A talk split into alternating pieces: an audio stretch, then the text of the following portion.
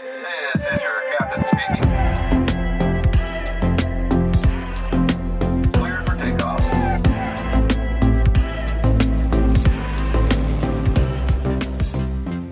Hey people, was geht ab? Euer Highlight vom Monat ist wieder back. Push the Dog is back. Dieses Mal wieder mit einem Special. Ein CRM, also Crew Resource Management Special mit Swiss-Kapitän Philipp Ammann. Eine einzige Legende. Hey Leute, die Aufnahme von Ihnen ist so spannend geworden, dass es eigentlich so lang wurde, dass ich den ganzen Tag in zwei Folgen unterteilt habe. Also heute was ihr jetzt gerade am Hören seid, der erste Teil und dann der zweite Teil in zwei Wochen. Aber jetzt erstmal viel Spaß mit dem CRM Special Teil 1.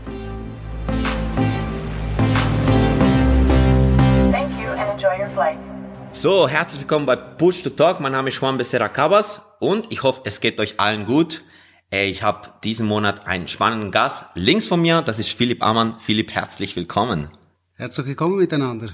Und ähm, Philipp ist ähm, also nicht nicht ein altbekannter, sondern wir haben uns über LinkedIn kennengelernt. Ich habe ihn einfach mal angeschrieben und der Philipp war bereit, da mitzumachen. Philipp, danke dir für deine Zeit, dass äh, dass wir das zusammen machen können. Und der Philipp hat auch die anderen Podcasts gehört und hat gesagt, ja, weil also der Philipp ist ein Schweizer, oder? Dann sagt er, nein, schieß mir an, hör auf mit dieser Frage, mit der ersten Frage. Aber Philipp, es tut mir leid, du weißt, ich bin ein Marketingmensch, bei mir ist Wiedererkennungswert und es kommt mit der ersten Frage. Aber das ist nicht so wischiwaschi. Dann schieß los. Also, Philipp, du bist ein Businessman auch. Wenn du ein Restaurant hättest, was wäre dein USP? Mein USP Wenn du ein Restaurant wäre ähm, ein hochqualitatives Gasterlebnis und ich würde mir wahrscheinlich enorm viel Mühe geben, dass ähm, meine Crew sich wohlfühlt und wir gut miteinander zusammenarbeiten, damit wir am Schluss dem, dem Gast das, das bestmögliche Ergebnis leisten können. Also gut essen und trinken, das denke ich, das wäre schon Standard. Natürlich. Ja, das, das, das, um, um das geht's nicht. Wir gehen davon aus, dass du die besten Köche hast, aber das war schon sehr abstrakt. Gib, gib mal ein Beispiel.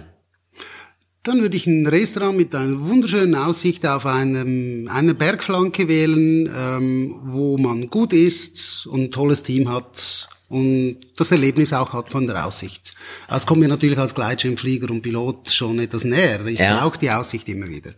Okay, cool. Also bei mir wär's, ähm, ich liebe Restaurants mit Live-Musik. Okay. Also eben gesagt, gutes Essen ist gegeben, aber so wirklich so Live-Musik, aber nicht, es gibt, es gibt immer, es, Live-Musik kann auch störend sein, aber, aber auch zu low sein, aber man muss immer so den richtigen Mix finden.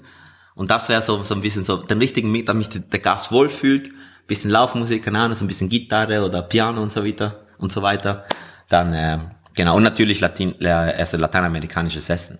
Äh, das ist klar. Gut, bei mir würde es jetzt Fondue geben. Ja, okay, gut, aber Fondue wahrscheinlich mit Spezialitäten, oder? Nee, absolut. Genau, äh, danke Philipp und ja, es geht um dich in, in, in dem Podcast und ähm, wie du sagst, du bist Pilot und auch Gleitschirm, mega cool Gleitschirm. Ich habe mir überlegt, mal auch Gleitschirm zu machen.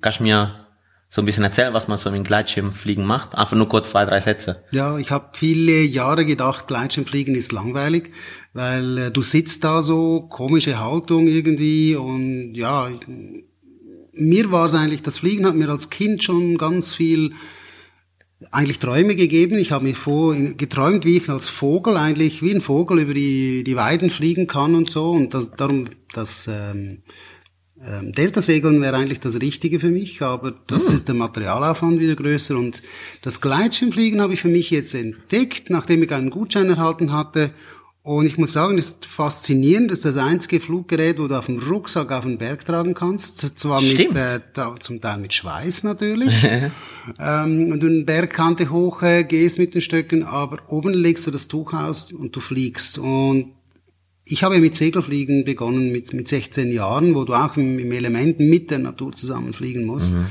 Und ähm, meine Entwicklung ging dann übers Militärfliegen zur, zur Swissair, zur Swiss, immer größer, immer schwerer. So Maximum im Moment so ein Airbus 340 mit über 270 Tonnen zu bewegen, ist was ganz Spezielles, Eindrückliches auch. Und auf genau der Gegenseite steht nun das, das leichteste Fluggerät eigentlich. Und das ist für mich faszinierend. Mhm.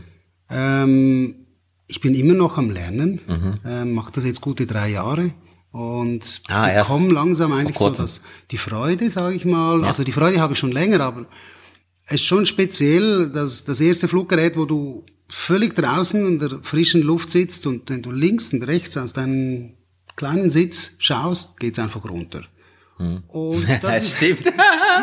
das stimmt. das ist schon ziemlich speziell, weil ähm, das hat mir am Anfang ziemlich Eindruck und, und auch etwas Angst gemacht. Und für mich war es ein ganz cooles Erlebnis, äh, wo ich dann gesagt habe, hey, die Angst, die überwinde ich. Und wie geht das, Angst überwinden? Da habe ich wieder ganz viel für mich selbst gelernt. Mega cool. Weil, weil mein Gleitschirm-Fluglehrer war, ein- ja, ich kenne schon seinen Vater aus der Fliegerstaffel und so weiter. Und es ist eine coole Sache. Ähm, ein lockerer Kerl und an einem meiner Erstflüge hat er mir dann gesagt, so, jetzt ziehst du mal die zwei roten Leinen runter und dann passiert eigentlich so viel, was beim Gleitschirm die vordere Klappe, also die Vorderkante, die, die wird eingezogen und das gibt dir so ein kurzes Durchfallen eigentlich und das, da ging mir das Herz fast in die Hose. Und ich habe mir gedacht, du bist so ein Schaf, das darf ich jetzt nicht Ja. sagen. Aber er hatte gedacht, hey, der Philipp, der hat so viel fliegerische Erfahrung, mit dem kann ich das machen. Aber es hat mich also wirklich in dem Moment ähm, ziemlich an meinen Anschlag gebracht und ich muss dann lernen mit der Angst, weil ich kannte das Gerät nicht. Es hat äh, oft gewackelt, der Wind hat was gemacht mit dir. Ich konnte es nicht einschätzen. Und dann musste ich das lernen. Ja, aber ne, Pilot never stops learning, oder? Pilot never stops learning. Und dann, du musst ja etwa 50 Flüge machen, bis du mindestens, bis du zum Brevet darfst. Ja. Und dann gibt's die Sicherheitstrainings und so nach 30 Flügen, also noch mitten in der Ausbildung, gab's so ein ein Notfalltraining über den Wallensee. Jawohl. Da sage ich zu meinem Fluglehrer, schau mal, ähm, ich möchte gerne einen Full Stall üben. Das ein Full Stall beim Gleitschirm ist so viel, wie du ziehst die Bremsleine lange runter, bis der Schirm sich wirklich zusammenkrugelt und du fällst eigentlich fast wie ein Stein da runter und bremst der Stein. Der schaut mich so an und sagt, schau mal, es ist noch nicht wirklich eigentlich von deinen Ausbildungsschritten her der richtige Moment. Ja. Das machen wir mal später. Habe ich gesagt, ja, aber ich muss es jetzt machen. Weil ich muss wissen, und das kommt von, von meiner Art, von der Fliegerei von früher her, vom Militär, wo du das Flugzeug gelernt hast in, in, äh, in der normalen Envelope zu bewegen, aber auch am Rand von zu langsam bis zu schnell. Ja. Und da draußen im Grenzbereich muss ich wissen, wie das Ding funktioniert und wie kann ich was retablieren. Und als ich dann die Fullstalls geübt hatte und sie gelernt habe zu beherrschen, mindestens in einem Ansatz, so dass ich sicher da wieder rauskomme, das hat mir enorm Sicherheit gegeben. Kann ich, also, verstehe ich voll, also macht, macht, macht auch Sinn, also du hast ja sozusagen deine Angst gestellt, Genau. oder? Und das ist eigentlich, also, das ist ja nicht nur im Fliegen so, sondern es ist einfach auch im, im echten Leben so, oder man, du lernst eigentlich nur, oder du kommst, wenn du wirklich deine Angst stellst. Klar, man muss nicht dumm sein. oder, oder? Nein, nein. Ich denke auch, du lernst genau dort, wo du den, den, den Komfortbereich von dir verlässt. Da beginnt das Lernen. Und es gibt Leute, die, die suchen das und da, ich denke, ich gehöre auch dazu. Hatte manchmal schon eine, eine große Klappe, sage ich mal, bei gewissen Dingen, wo man sagt, hey, komm, das probieren wir aus und dann musst du sagen, na ja, gut, jetzt hast du dich da reingebracht, aber jetzt stellst du dich der Sache und da geben wir Gas, ja. Ja, ich glaube, ich, also bist du sozusagen quasi ein bisschen ein Adren- Adrenalin-Junkie. Nein. Nein, würde ich sagen, nein. Okay. Das nicht, aber ich, mich reizt es, ähm, was Neues zu entdecken. ähm, über das vielleicht Bekannte ähm, rauszugehen und daran zu wachsen. Also ich bleibe nicht gerne stehen. Wenn es mir ähm, zu viel Routine wird, dann beginnt es mich vielleicht auch zu langweilen. Hm, aber okay, gut. Jetzt sind wir, jetzt, jetzt sind wir da, jetzt ist man, jetzt, jetzt bin ich ganz aus dem Konzept gefallen, aber wir bleiben jetzt dabei. also, ähm, es ist, ich denke, es sind zwei Aspekte, wo ich jetzt da mit dir ein bisschen jetzt bereden werde. Leute, das wird, das ist cool. So habe ich gern Podcast. ähm, Okay. Du hast gesagt, oder, also beziehungsweise ich denke, das ist das, was vielen Leuten, also der erste Aspekt ist ja eben etwas wagen, etwas Neues lernen. Ja. Das ist, glaube ja, das ist, in den letzten Jahren habe ich das Gefühl, es wird öfters thematisiert, oder, dass Leute äh, etwas wagen sollen, aber das ist, glaube meiner Meinung nach genau das Problem. Zum Beispiel, ich, ich nehme jetzt das Beispiel Podcast. Oder? Ich habe einen Podcast angefangen und du hast eine Firma angefangen, dazu kommen wir später noch. Okay, gut, jetzt stelle ich mir das, jetzt mache ich das etwas. Aber mega viele Leute machen das nicht, weil sie Angst haben. Oder? Weil sie Angst haben zu versagen. Obwohl eigentlich Versagen oder Failen, sagen wir so, Versagen ist vielleicht krasses Wort, oder Failen haben, haben das Gefühl, nee, ich will das nicht, ich werde dann am Pranger gestellt und so weiter und so fort. Aber eigentlich ist es meiner Meinung nach irrationale Angst. Oder? Weil, wenn ich jetzt meinen Podcast verkacke, sagen wir es so, interessiert also in, in, in, interessieren tut's glaub niemand. weißt du, wie ich meine? Ja, absolut, ja. Oder, oder, oder wie siehst du das? Ähm, du springst die Angst aus. Und ich glaube, Angst ist ein wichtiger Schutzfaktor für uns Menschen. Das heißt, es gibt Ängste, die muss man ja wirklich ernst nehmen. Ähm, Im Sinne von, du stehst an einer Bergkante und du schaust da runter.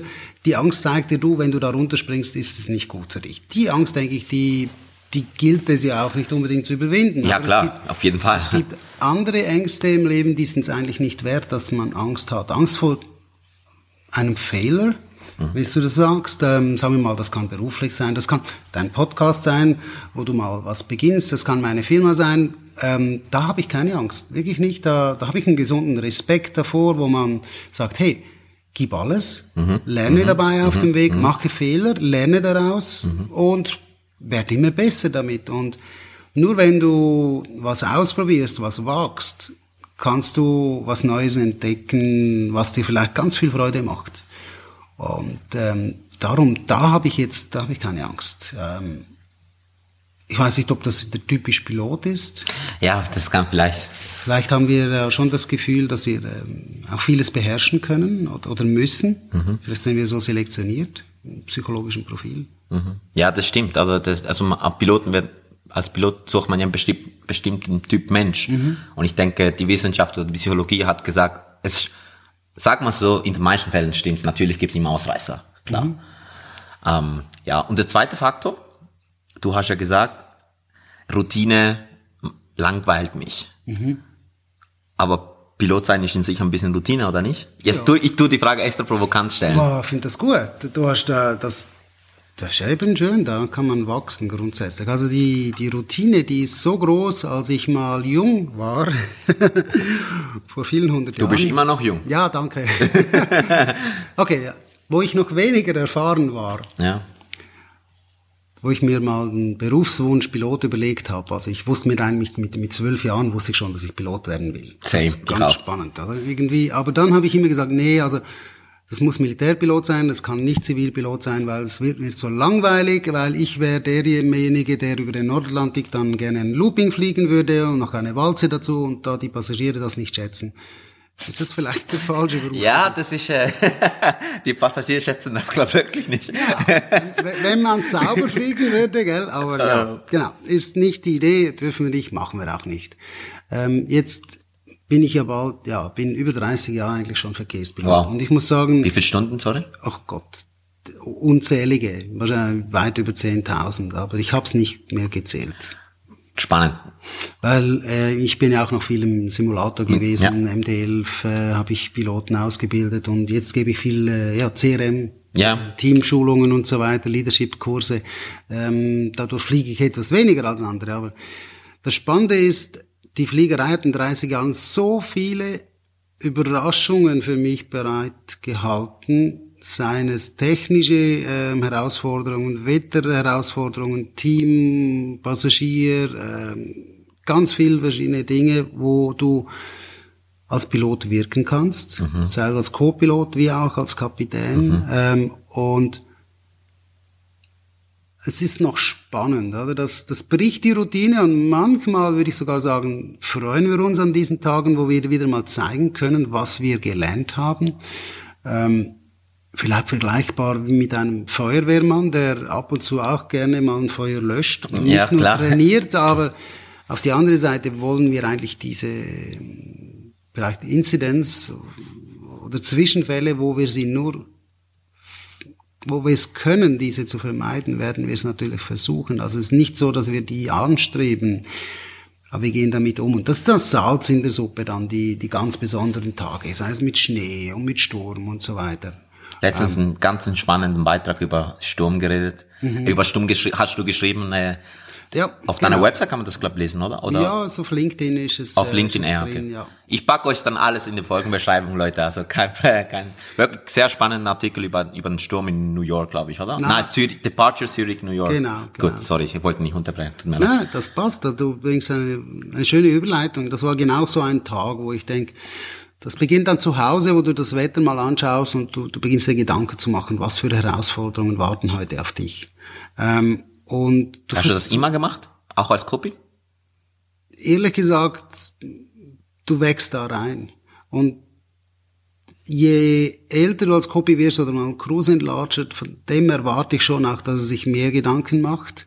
Ähm, aber dann das richtig, wirklich vorausdenken, was wäre wenn und was erwartet mich heute, ich denke, das ist ganz typische Kapitänsarbeit. Jawohl. Weil du, du trägst die Verantwortung schlussendlich und verantworten gegenüber dem Chef, gegenüber dem Luftamt, gegenüber äh, möglicherweise einer, einem Richter, ähm, wirst du antworten müssen. Und du möchtest eine gute Antwort geben und die, die sollte dann nicht sein, ah, hab mir halt keine Gedanken gemacht, sondern ja, das habe ich so entschieden. Und es gab in dem Moment mit den Informationen, die ich hatte, gute Gründe, so zu entscheiden. Und dann hoffst du, dass ein anderer, der da über vielleicht urteilt, zum ähnlichen Schluss kommt wie du und sagt, ja, alles richtig gemacht, ähm, war trotzdem sehr anspruchsvoll oder ähm, hat nicht zum Erfolg geführt, weil im besten Fall führt es dann zum Erfolg, für das sind wir ausgebildet. Ja.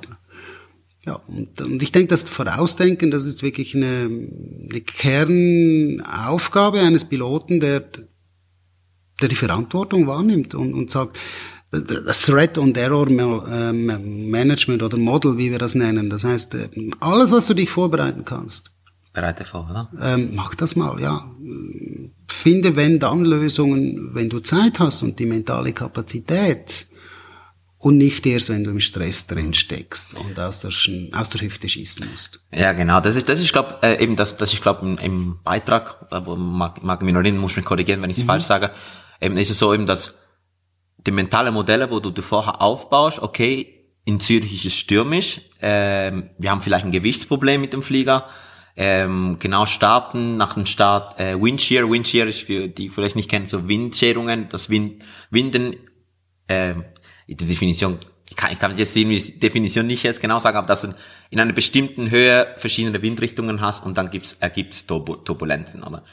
Und wie mentale Modelle geht so, okay, der Philipp hat sich daheim schon vorbereitet und gesagt, das und das und das und das könnte kommen und das verschafft ihm nach dem Cockpit mehr Kapazität. Richtig. Absolut.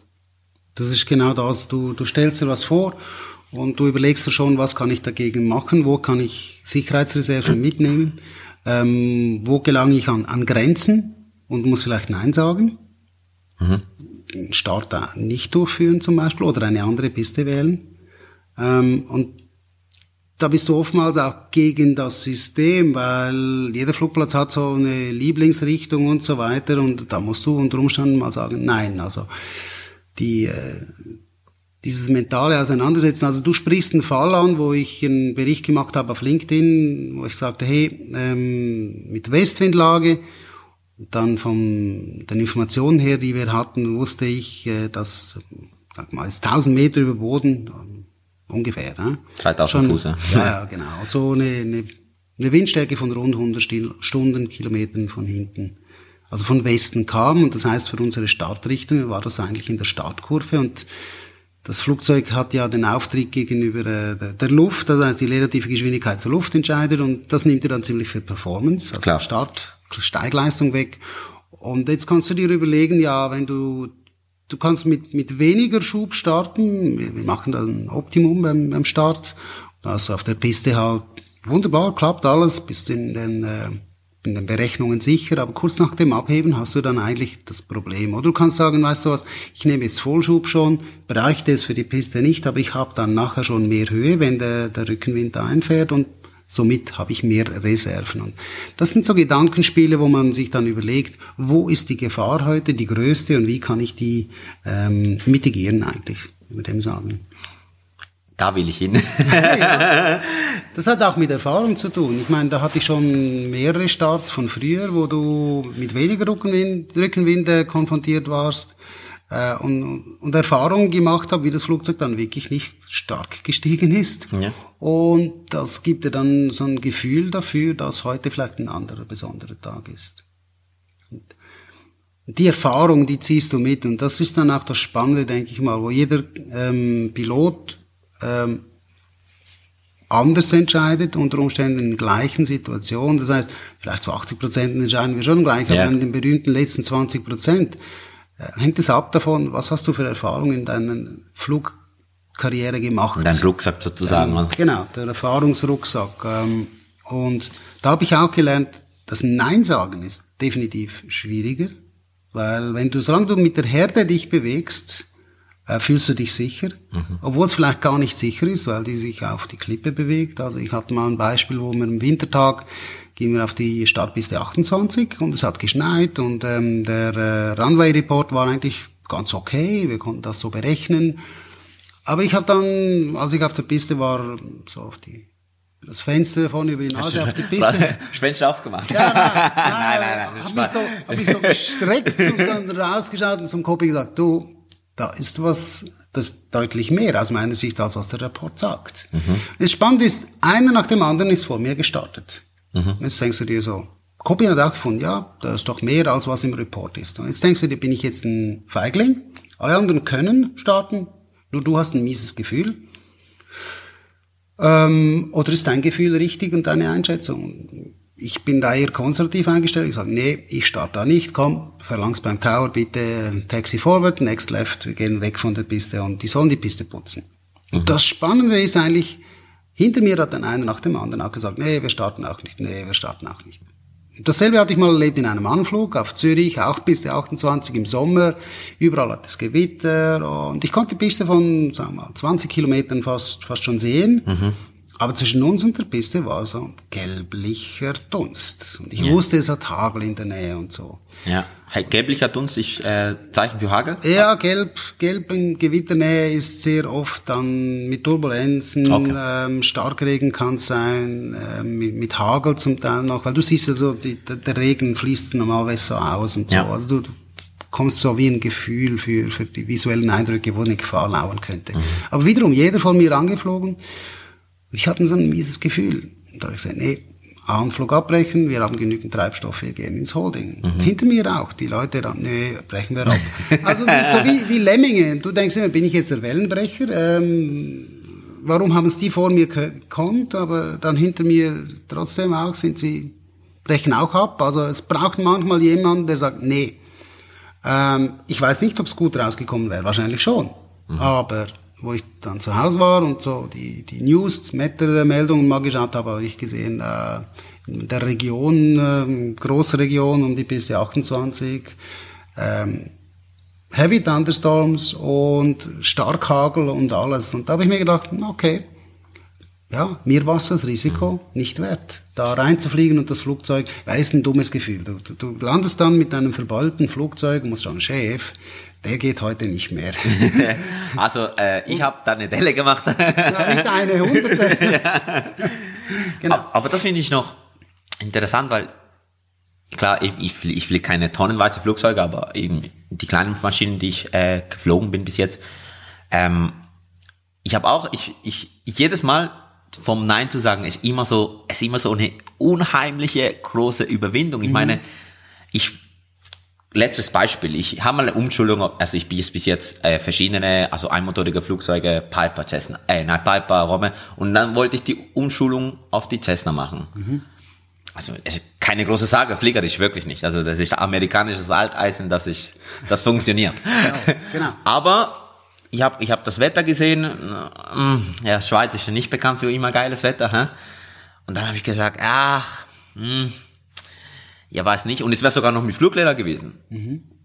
Oder? Also da, da, die Absicherung hätte ich sowieso gehabt. Oder? Und dann habe ich gesagt, ah, ich weiß nicht und so weiter. Und und ich habe im Reservationssystem von der Flugschule geschaut und alle Flüger sind, sind Ding und ich, und ich denke mir so, hey, ich fühle mich jetzt nicht sicher, eben neues Flugzeug, auch wenn es vielleicht nicht, nicht jetzt mega anspruchsvoll wird für mich, aber trotzdem neues Flugzeug, neues Handling, dann denke ich mir so, hey, ja, ich weiß nicht, aber ja, bin ich jetzt denn am Feigling, Flüger absagen und das bekommt die Flugschule mit, dann sag hey, wieso tut er jetzt Reservation absagen und so. Und schlussendlich habe ich dann abgesagt, habe das Flugzeug angerufen, du, ich fühle mich jetzt da nicht sicher, ähm, wegen den und den und den Gründen, aber ich habe mich danach so unheimlich schlecht gefühlt. und es wäre wahrscheinlich gegangen, aber schlussendlich ist es doch egal. Du bist der Kommandant, also ich, ich wäre dort, also nein, der Fluglehrer wäre Pilot in Command, aber ich wäre schlussendlich geflogen. Wenn ich mich nicht sicher fühle, dann fliege ich auch nicht. Aber das finde ich so eine unheimlich schwere Entscheidung, auch, auch nachher. Danach habe ich, also ich, ich war jetzt nicht ein paar Tage äh, down oder so. Nach ein paar Stunden war das, die, das Thema gegessen. Aber das Nein sagen finde ich wichtig, aber unheimlich schwierig. Ich glaube, jetzt, jetzt kommst du an einen ganz spannenden Bereich des Kapitäns sein. Ob es das mit oder ohne Fluglehrer ist, ist für mich gar nicht mehr so entscheidend, weil du wirst später ohne Fluglehrer unterwegs sein. Ja. Als Kapitän machst du Entscheide, die wirken sich erst in der Zukunft aus. Basierend auf den Informationen, die du jetzt hast. Mhm. Manchmal irrst du dich, manchmal hast du recht. Hoffentlich irrst du dich niemals ganz doll, mhm. weil das ist dann scheiße. Also wenn du dich irrst, dann lieber mal auf die zu konservative Seite, weil das kann dann vielleicht mal mehr Kosten generieren, aber es rettet vielleicht Leben. Ja. Dein Leben, vielleicht in der Cessna. Mhm. Ähm, in einem großen Flugzeug, dann können es auch viele Leben sein, aber das ein Leben ist schon wertvoll genug und das lohnt sich, äh, das ernst zu nehmen, sage ich mal. Und das ist die Schwierigkeit als Kapitän. Wie viel Reserve, wie viel Sicherheit möchtest du in deinem Entscheid reinpacken? Wenn du zu viel Sicherheit reinpackst, kannst du nicht mehr fliegen gehen, weil Fliegen ist per se ein Risiko. Zwar vielleicht mit 0,000 irgendetwas Prozent Risiko, aber trotzdem, wenn du absolut sicher sein möchtest, dann fliegst du nicht. Dann fliegst du nicht. Ja. Das geht natürlich nicht als Airline und das geht auch nicht, wenn du mit der Cessna den schönen alten Flug, ja, genau. machen möchtest. Also nimmst du ein kalkulierbares Risiko, du wirst alles tun, um das möglichst klein zu halten. Mhm.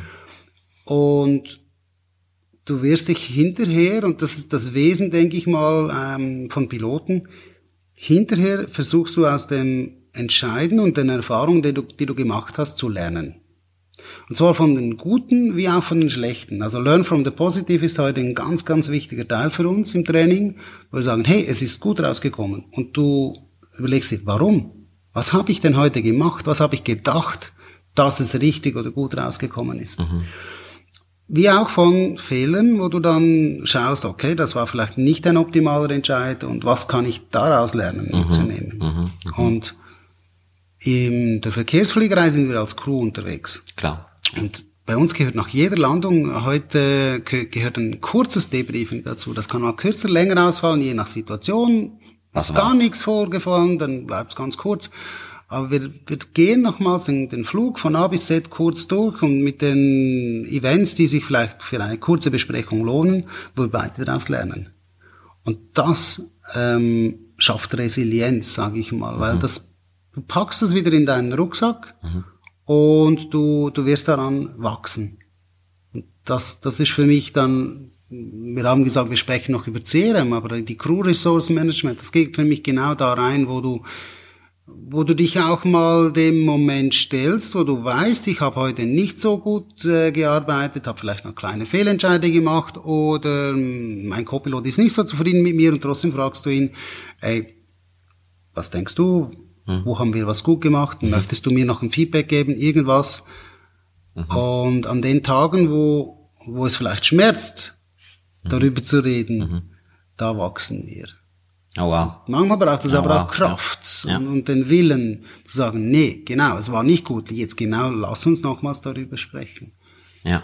Und das, denke ich, ist schon, ich weiß nicht, ob es einzigartig ist, aber ich denke, es, es sind nicht so viele Branchen, wo man das macht. Und das kann auch teamübergreifend sein, auch mit der Kabinenbesatzung oder nach dem Flug zum Beispiel mit der Einsatzleitstelle, mit der Dispatch, wo wir also mir persönlich ist es wichtig, dass wenn, wenn ich Erfahrungen im, größeren Team, also all die, die uns im Flug vielleicht unterstützt haben, vor dem Flug, während dem Flug, äh, Mission Support, wenn wir da Erfahrungen gemacht haben, wo wir was besser machen können oder was besonders gut war, dann gehe ich nach dem Flug, wenn ich kann, nehme ich Kontakt auf mit den Leuten, gehe kurz vorbei, sag vielleicht Danke, hey, das war Ja, genau cool, ja, was ihr ja. gemacht habt, das hat uns enorm Ja. geholfen. Oder nächstes Mal wünsche ich mir, vielleicht das hätte mir geholfen. Ja.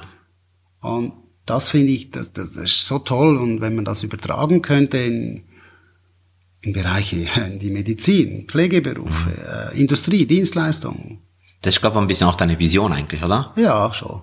Ich denke, dass das, ich denke, es macht glücklicher am, am Ende des Tages, weil du hast Leute im Team, die, die dürfen sich und sollen sich äußern mit ihrer Meinung. Es ist nicht nur Chefsache, was ist gut oder was ist schlecht zu entscheiden, sondern du hörst auf dein Team. Ey, eigentlich will ich weitermachen, aber das Thema ist gerade so spannend, wir sind gerade so Ding. Aber Chefsache, das ist ein Stichwort gerade Ding. Aber in der Schweizer Mentalität ist eigentlich immer noch sehr viel drin, ja, das ist Chefsache. Was, haltest du davon? Ja, Oder ich, ich höre es viele, ich höre es in viele Zeitungsberichten und so weiter, ja, das war Chefsache, das ist Chefsache, auch im Fußball oder Ja. in verschiedenen Bereichen. Das ist Chefsache. Aber eigentlich wäre wär eigentlich das Ziel, klar, es gibt manche sagen, wo du sagst als Kapitän, es ist meine Aufgabe, alle mentale Modelle vorher zu du- durchgehen. Aber was ist denn genau für dich Chefsache? Chefsache ist am Ende den Entscheid, den man im Team vorbereitet, mit den Ressourcen von allen Beteiligten im Team, mit ihrem Wissen, mit ihrem Können, mit ihren Erfahrungen, das zusammentragen, miteinander besprechen, wo die Zeit dazu da ist und dann zu einer guten Lösung kommen. Eine gute Lösung zur Zeit ist immer besser als die beste zu spät. Aber das sollst du, wenn es irgendwie geht, im Team erarbeiten. Ja. Und dann braucht es jemanden, der sagt, gut, so machen wir's. Demokratie an Bord eines Flugzeugs ist zu langwierig. Mehrheits Ideal ist ein Konsens, ein Mehrheitsentscheid ist ähm, nicht unbedingt immer das Beste und es soll auch nicht autokratisch daherkommen. Das heißt, es sind nicht nur die Ideen des Chefs die besten. genau. Manchmal ist er derjenige, derjenige mit der größten Erfahrung, weil du hast vielleicht mit jungen Co-Piloten zu tun, die haben die Erfahrung noch nicht gesammelt, was es heißt beim stürmischen Anflug, das Flugzeug wenig so nicht so gut kontrollieren zu können, wenn es wie ein Blatt im Wind dir ähm, fast beim Steuern immer wieder ausweichen möchte. Aber am Ende des Tages ist es bei uns einfach so und auch vom Gesetzgeber gewollt, dass jemand den Entscheid verantwortet. Das bist du. Das ist dann Chefsache. Aber erarbeite ähm, die Lösungen, die Entscheide mit deinem Team. Das ist viel stärker. Und für meine Führungsarbeit viel entspannter, wenn ich die anderen frage, hey, was denkst du dazu? Also dann ist Chefsache nicht entscheidend, Chef, Chefsache ist Verantwortung. Ja, natürlich ist es entscheidend. Ja, Zum Entscheid, du musst ihn verantworten. Das heißt, du wirst nachher gefragt, klar, die anderen auch, aber du als Kapitän wirst am Schluss gefragt, warum hast du das so entschieden? Dann hast du hoffentlich eine richtig gute Antwort. Ist es, okay, du, hast- du, du sagst, du hast ähm, ähm, wahrscheinlich eben zu, zu deiner Geschichte, ich glaube, wir sind schon tief im Podcast, in Ja, der, ja. wir werden nicht jetzt zurückgehen in deine Story, ich glaube, äh, viele, wahrscheinlich viele Jahre Militär, Swiss, Swiss Air Swiss. Ähm, springen wir, weil äh, ich finde es gerade mega spannend. Ich bin gerade mega gehypt. ähm, jetzt habe ich aber den Faden Macht verloren. nichts, wir sind so im Flow drin, gell? So, Ja, das ist gut. Das äh, äh, braucht ja kein Skript, sondern Das braucht das, äh, das Nein. braucht, das braucht wirklich kein Skript. Sorry, ich, jetzt habe ich gerade vor den Faden verloren. Was war nochmal deine letzte Aussage? ja, wir waren über Verantwortung und Verantworten, über den Kapitän am Sprechen, grundsätzlich. Okay. Oh Mann, ich hab, ich hab gerade vorher den Gedanken im Kopf gehabt, was ich, was ich, äh, was ich dir fragen, was ich dich fragen wollte. Okay, also du hast ja, nochmal, vielleicht komme ich, komme ich äh, durch Processen dafür dazu. Du hast gesagt eben Verantwortung mit Entscheidung, ähm, dass es ein Teamentscheid ist und schlussendlich sagst du, okay, let's, äh, let's go. Ah ja, jetzt weiß ich wieder. Eben, du hast ja sehr, sehr viel Erfahrung oder über 10.000 Flugstunden, x Simulatorstunden, Leadership Training und so weiter. Was hat dich in dem Prozess, wo du jetzt bist oder jetzt bist du äh, auch, vielleicht sagen, du bist jetzt bist du A330, A340 Kapitän. wächst man da rein? Ich meine, ich bin, ich habe jetzt meine Frozen ATPL 230 Stunden und erwarte irgendwann mal in, am Anfang natürlich recht zu hocken.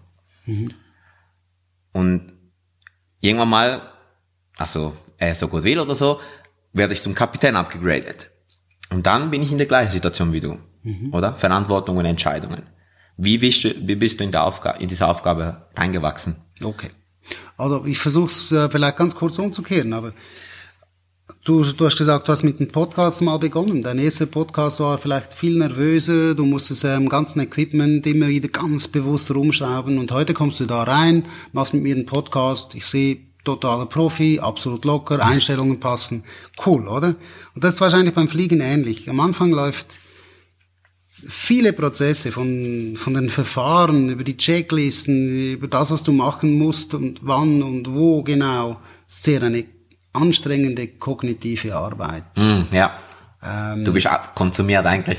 Absolut, du bist schon nur schon mit Routineprozessen schon ziemlich gefordert. Oder? Ja. Du hast wenig Erfahrung, also hältst du dich äh, so nahe wie möglich an die, die Prozesse. Du hältst dich auch später an die Prozesse und an die Checklisten. Das macht den, den Profi vom, sag ich mal, vom, ja, vielleicht sage ich jetzt mal weniger Profi. Da gibt's viele, die sagen, nee, nach vielen Jahren brauche ich die Checkliste nicht mehr. Okay, ja, vielleicht kannst du sie wirklich, aber in dem Moment, wo der Stress oder irgendeine Überraschung dazu kommt, bist du vielleicht froh, du hast sie, weil dann vergisst du nichts Relevantes. ja. Also du baust über die Jahre deine Erfahrung auf und dann schaust du dir von guten Vorbildern was ab, weil du fliegst mit Kapitänen, wo du sagst, genau so möchte ich's mal machen, oder du fliegst mit solchen, du sagst, genau so werde ich's nie machen wollen, weil das nicht. Und füllst deinen Rucksack und dann kommt der Tag, wo du in das, das Leadership Training, den Command Upgrade Kurs aufgeboten wirst und du spätestens da setzt du sich mit dem Thema Verantworten auseinander. Und das ist noch ein richtiger Boost. So, ich sage immer, ähm, vom, vom Follower zu- zum Leader. Ja. Ja, man soll es mir nicht übel nehmen. Ich meine nicht die Co-Piloten, die sind nur Follower. Natürlich nicht. Das sind ähm, ausgefuchste Profis, die wissen, wie man fliegt. Ja. Nur sie durften den Entscheid, den finalen Entscheid, durften sie nicht machen, weil der ist immer, der bleibt beim Kapitän. Ähm, und darum mussten sie man meist followen dem Entscheid, was der Kapitän äh, entschieden hat. Und jetzt werden sie Leader, das heißt, sie werden Co-Piloten haben, die schauen zu ihnen rüber und sagen, so, und jetzt, was entscheidest du? Wir können lange darüber reden, aber am Ende entscheidet der Kapitän. Und du wächst da rein. Du brauchst Erfahrung, du brauchst einen gut gefüllten Rucksack. Äh, an Situationen über mehrere Jahre, wo du Stürme erlebt hast, Winter erlebt hast, Sommer erlebt hast, Passagiere und du Fehler gemacht hast, kleine Fehler, die korrigierbar sind. Und das gibt dir das Rüstzeug. Dann bist du ein guter Kapitän. Ja, das ist mehr eine Lernstunde als ein Podcast da. Also ich, ich, mega, mega, mega spannend, was du erzählst. Aber was kann ich jetzt schon machen, zum in den Prozess reingehen? Oder meinst du, okay, Erfahrung alleine reicht? Oder hast du etwas gemacht, um dich auf den, eben, ich, ich, ich nehme mal an, ich werde, ich, ja, ich sag mal eine Zahl, aber in zehn Jahren werde ich abgegradet. Wer weiß, ich weiß es nicht. Eine Zahl. Was kann ich jetzt schon machen oder was können die Zuhörer machen, machen, wo gleich, vielleicht in der gleichen Situation bin oder vielleicht schon Copies sind oder im PPL sind und vielleicht später äh, Kapitän, auch Kapitän sein wollen oder fliegen wollen. Was können sie jetzt schon machen, um den Prozess unterstützen? Klar, die Erfahrung, die, die kannst du nicht kaufen. die musst du, die musst du machen. Aber gibt es etwas, wo man, wo man äh, das, den Prozess unterstützen kann? Ja, ich denke schon. Du kannst, äh, such dir einen, sage so, Lieblingskapitän oder soll ich sagen Mentor. Such dir jemanden aus, wo du dich mit ihm austauschen kannst. Und reflektier die Situation, die du erlebst, als Co-Pilot zum Beispiel, ähm, mit so jemandem, du sagst, hey, ich hätte mir gedacht, das und das könnte man machen. Mein Kapitän mit dem Flug hat das und so und so entschieden. Ich hätte mir noch was anderes gedacht. Und dann reflektier das mit einem erfahrenen Leader. Ja. Zum einen. Ähm, zum zweiten beobachte gut, was deine Leaders, deine Kapitäne entscheiden und, und versuch zu erforschen, warum sie so handeln. Weil oftmals erschließt sich das vielleicht nicht auf den ersten Blick, aber frag dann nach, was war dein Gedanke, dieser Entscheid heute so zu treffen? Und als drittes, lies, lies ein Buch. Zum Beispiel von, von Sally. Er gefällt Genau. mir, er gefällt mir extrem Da gut. bin ich auch gerade am Hören. Ja. ja. Ähm, und die Aussage, die er gemacht hat in seinem Buch ist, er hat über Jahre hinaus ganz viele Wenn-Dann-Überlegungen gemacht. Was wäre wenn? Und dann kam der Tag, wo er eine dieser Überlegungen in kürzester Zeit umsetzen musste. Und das hat ziemlich Mut gebraucht, denke ich mal, weil üblicherweise wirst du wahrscheinlich versuchen, einen Flugplatz zu erreichen. Ähm, wenn ich, ja, wie, wie vorhin, letzt, vorletzte Woche in New York fliege, dann sehe ich die vielen überbauten Gegenden und denke mir, ja, schon nett, einen Flugplatz zu erreichen, ist das Beste, aber wenn es dann nicht klappt, dann donnerst du irgendwo in Häuser rein. Und das ist vielleicht dann ziemlich ganz ein schlimmer Unfall. Und jetzt macht er den Entscheid, we're going to the Hudson. Ja, da- da- Das, das tut ja, das tut er aber ganz schnell machen.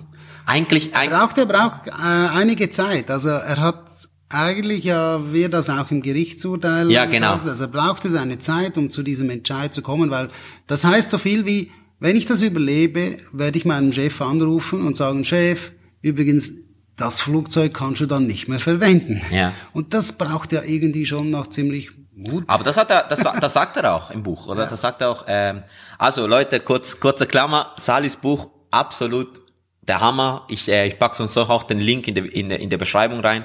Dann könnt ihr es dort irgendwie kaufen. Wirklich unbedingt en masse für Piloten zum, zu. Also ich bin am Hören, er hat's gelesen. Ja. Genau.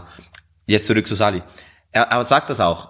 Er sagt ja auch im Buch, sagt er, in dem Moment sind, äh, klar, das sind Millisekunden, aber er erzählt es so, da, wo er so viele, so viele Sachen durch den Kopf gegangen, unterdessen auch, okay, ich muss jetzt entscheiden und probably werde, werden wir das Flugzeug verlieren.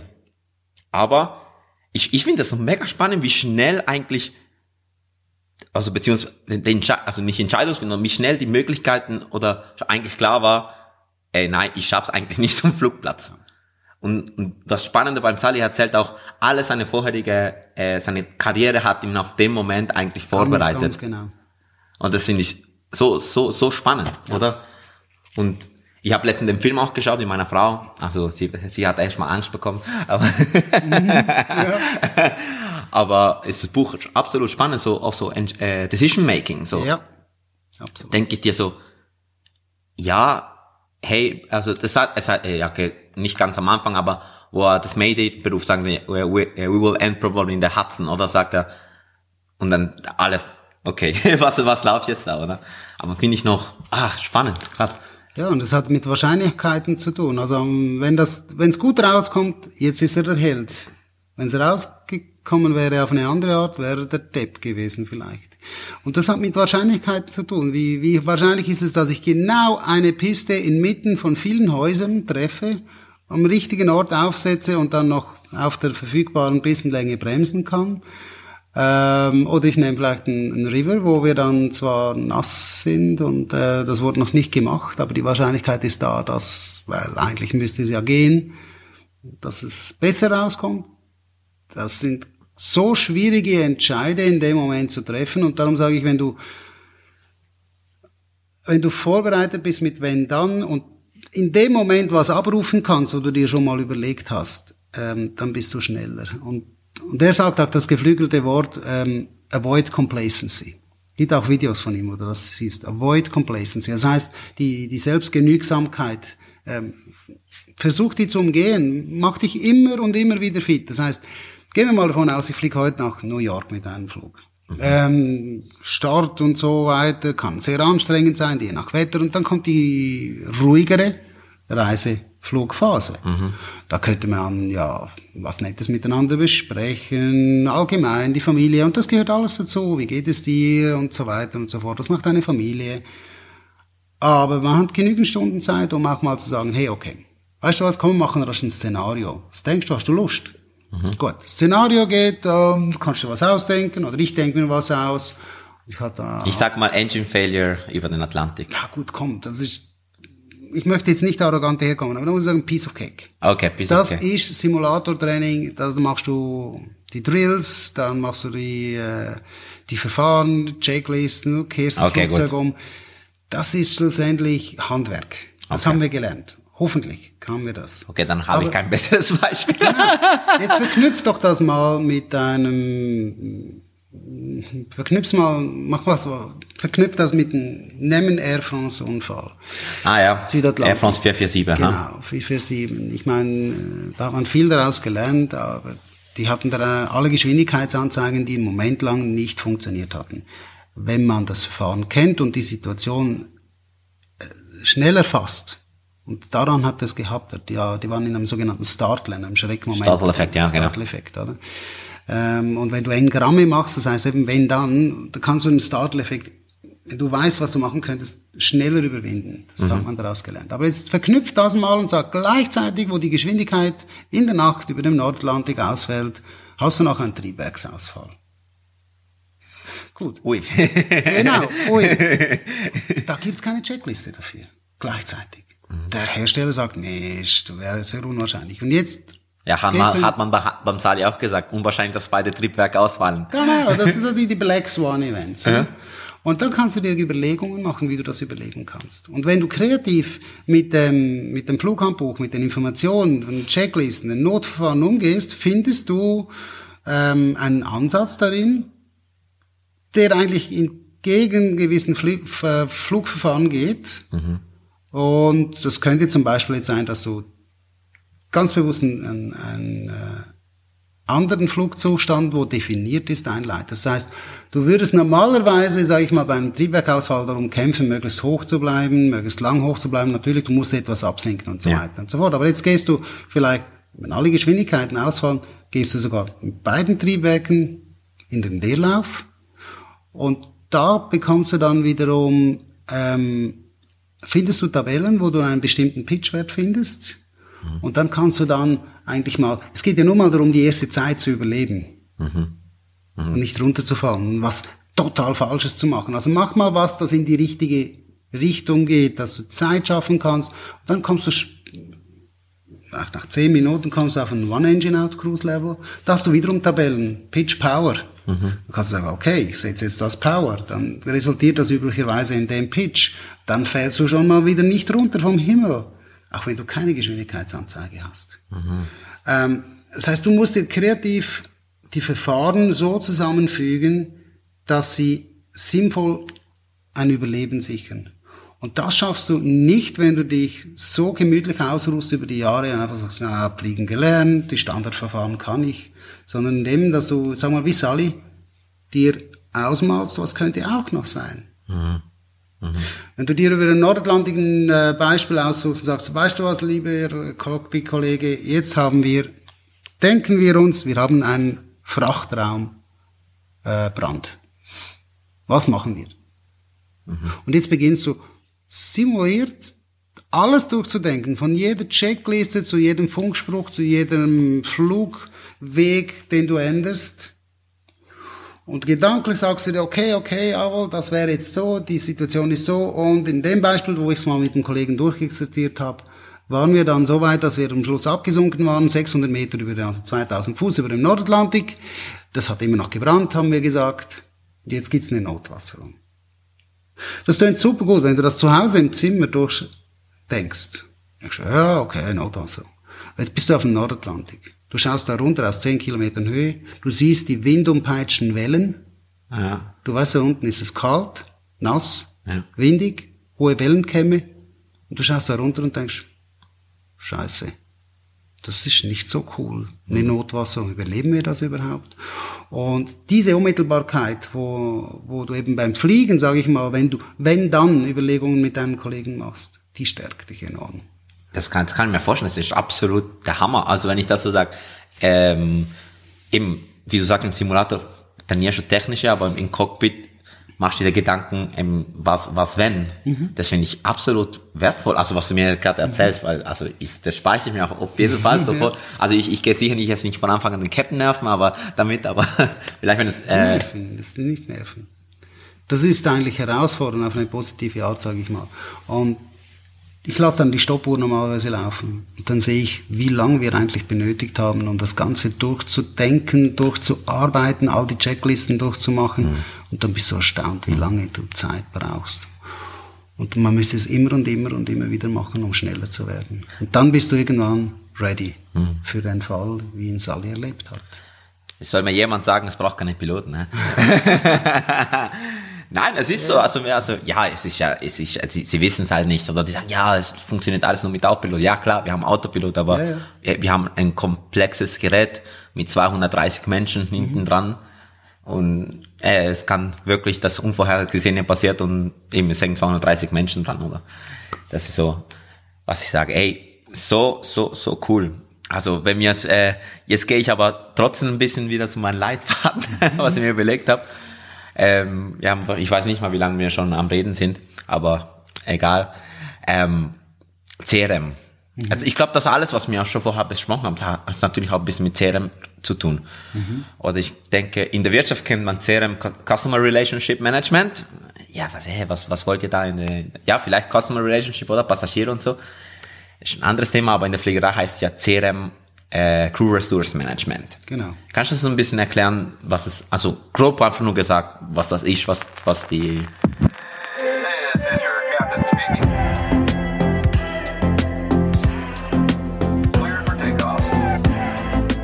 Sorry people, leider muss ich hier schon einen Cut machen. Aber hey, nur schon in diesem ersten Teil durfte ich so viel mitnehmen und ich bin überzeugt, ihr auch. Seid gespannt auf die Fortsetzung in zwei Wochen. Hey, wie ihr schon gehört habt, haben wir auch über das Buch von Sally geredet und dieses Buch ist ein absolutes Muss. Ihr müsst es unbedingt lesen oder hören. Ich habe euch dafür den Link in die Folgenbeschreibung reingepackt. Checkt es unbedingt aus. Also, bis in zwei Wochen und bis dahin, bleibt gesund und bleibt stabil, Leute.